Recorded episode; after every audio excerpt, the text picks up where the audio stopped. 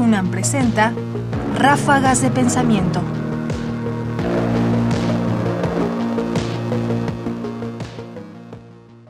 El terremoto de Lisboa y el deísmo.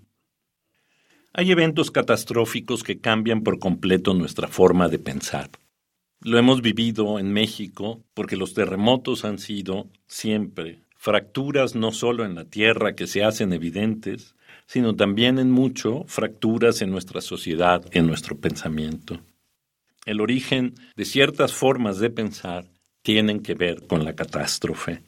Escuchemos un fragmento sobre el deísmo de la filósofa Senia Llévenes Escandó. Ella está en la Universidad Metropolitana Coajimalpa. Escuchemos lo que dice.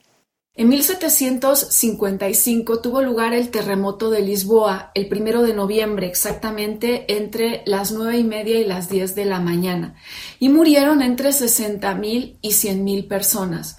Fue un terremoto que se calcula que si hoy lo pudiéramos medir hubiera alcanzado el 9 en la escala de Richter. Fue un terremoto absolutamente catastrófico.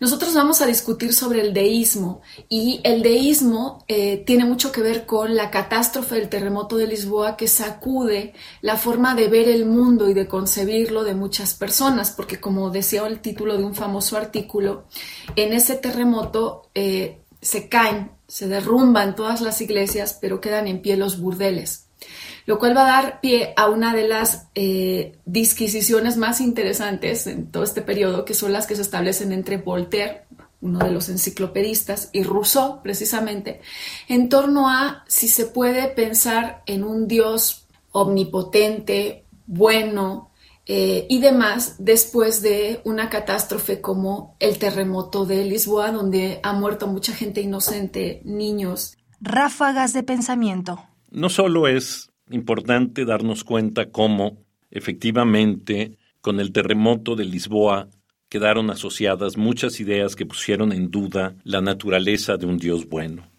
El ejemplo del deísmo es un buen modelo para pensar todo aquello que se rompe cuando hay una catástrofe, sin importar cuál sea la naturaleza de esta catástrofe.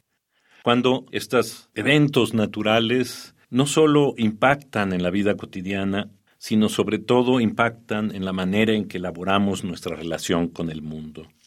Pasamos hoy una ola de calor como no la habíamos tenido en décadas, y uno se puede preguntar legítimamente si, como en aquel terremoto de Lisboa, esto hará que cambiemos en algo nuestra manera de pensar. Senia Llevenes Escardó Fragmento del video Introducción del curso Filosofía Moderna, siglos XVIII y XIX, para la Universidad Autónoma Metropolitana, Unidad Coajimalpa, trimestre marzo-mayo 2020.